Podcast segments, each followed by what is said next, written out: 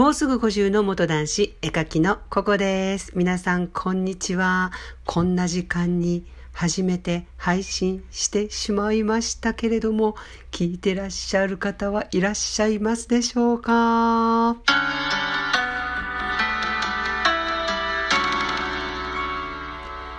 マダムココのお昼のまったりラジオのお時間です。勝手に今作りましたけれども。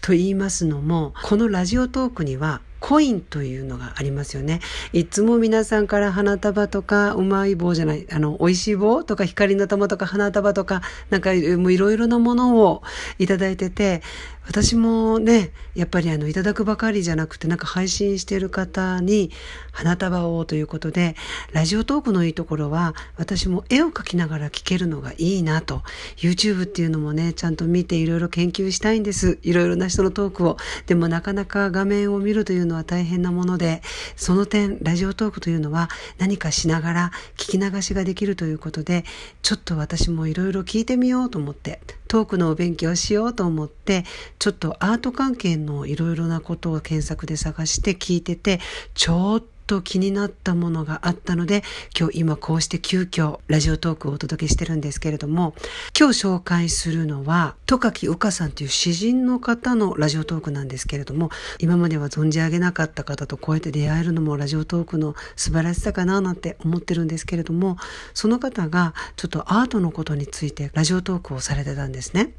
初めてそういうアート関係のトークショーに参加した時の話をいろいろ話されてたんですけれども、その戸垣ゆかさんのラジオトークのアドレスはこの下の説明欄に貼っておりますので、ぜひ聞いていただきたいんですけれども、軽く概要を説明すると、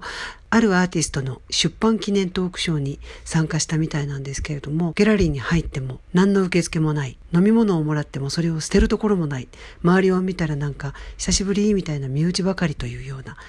あまりにもアナウンスも何もなく雑なギャラリーのトークショーにちょっとがっかりしたと、初めてそういうものに参加したのに、もう二度と行かないかなということを最後におっしゃってて、アート界としてというか、アーティストの一人である私としたら、もう身の引き締まる思いと、恥ずかしい思いと、申し訳ないなっていう思いと、やっぱりかっていう思いがあったんですね。もうアート界っていうのはもうどこまで行っても上から目線だなって、もう今も昔もそこは変わってないんだなって、日本のね、アート界っていうのはもう全然未熟です。欧米のようにただ座ってたらお客さんが来るとか、成熟したアート文化だったらそれでもいいと思うんです。100歩譲ってそれだったら多分欧米のように入場料取らないです。欧米のギャラリーでやってるアートイベントっていうのももうほぼ入場料なしで無料でどなたでも入れるようなものとか、あと無料でインビテーションカードがあれば入るものがほとんどなんですけれども、その方が言ったのは入場料もいるのに受付がないからこっちから受付どこですか？お金払いたいんですっていうことを申してて、あ、じゃあこちらですってやっと案内してくれたみたいな。さっき言ったように100歩譲ってね、無料だったらいいですよ。もういきなりね、個展を見に来てるお客様にサービスで、今からアーティストによるトークショーあるのでよかったら参加しませんか？みたいな感じで、いきなり椅子が用意されて、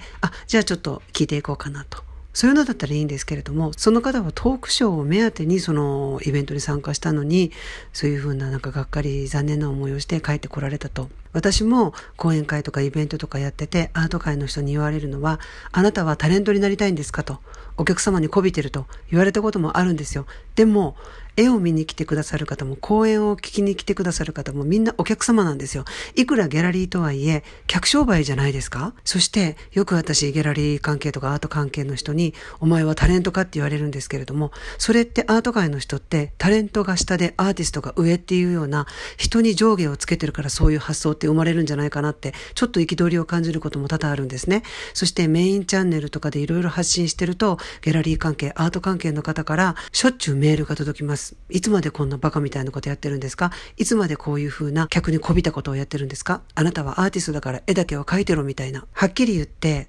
アート界の人とかギャラリー関係の人がこういう風な対応だからアーティストがいろいろ発信しないといけない時代になってるっていう風に捉えていただきたいんです。そして今回このようにね、お客様で発信してくださった時にこういうことがアート界の人に届いたらいいのになと思う反面、聞いてないだろうなっていうこともちょっと感じるんです。でも今の世の中一人一人個人がこうやってツイッターとかラジオトークとかいろいろなところで発信者になる時代なので、すぐにアート界の怠慢とかっていういうのは、まあアート界に限らずデパートもそうですけれども、いろいろなところで起こった怠慢とか理不尽っていうのはすぐにばらされてしまうので、化けの皮ってすぐ剥がれるので、やっぱり誠実にお客様が存在する以上、お迎えしてくれる人がいる以上、やっぱり客商売なんです。またこんなこと言うとね、お前は客にこびてるとかね、なんかタレントかとか、そういうバカなような意見をアート界の方から届きそうな、まあ、アート界に洗脳されたアーティストからも そういうふうな意見が届くんですけれども、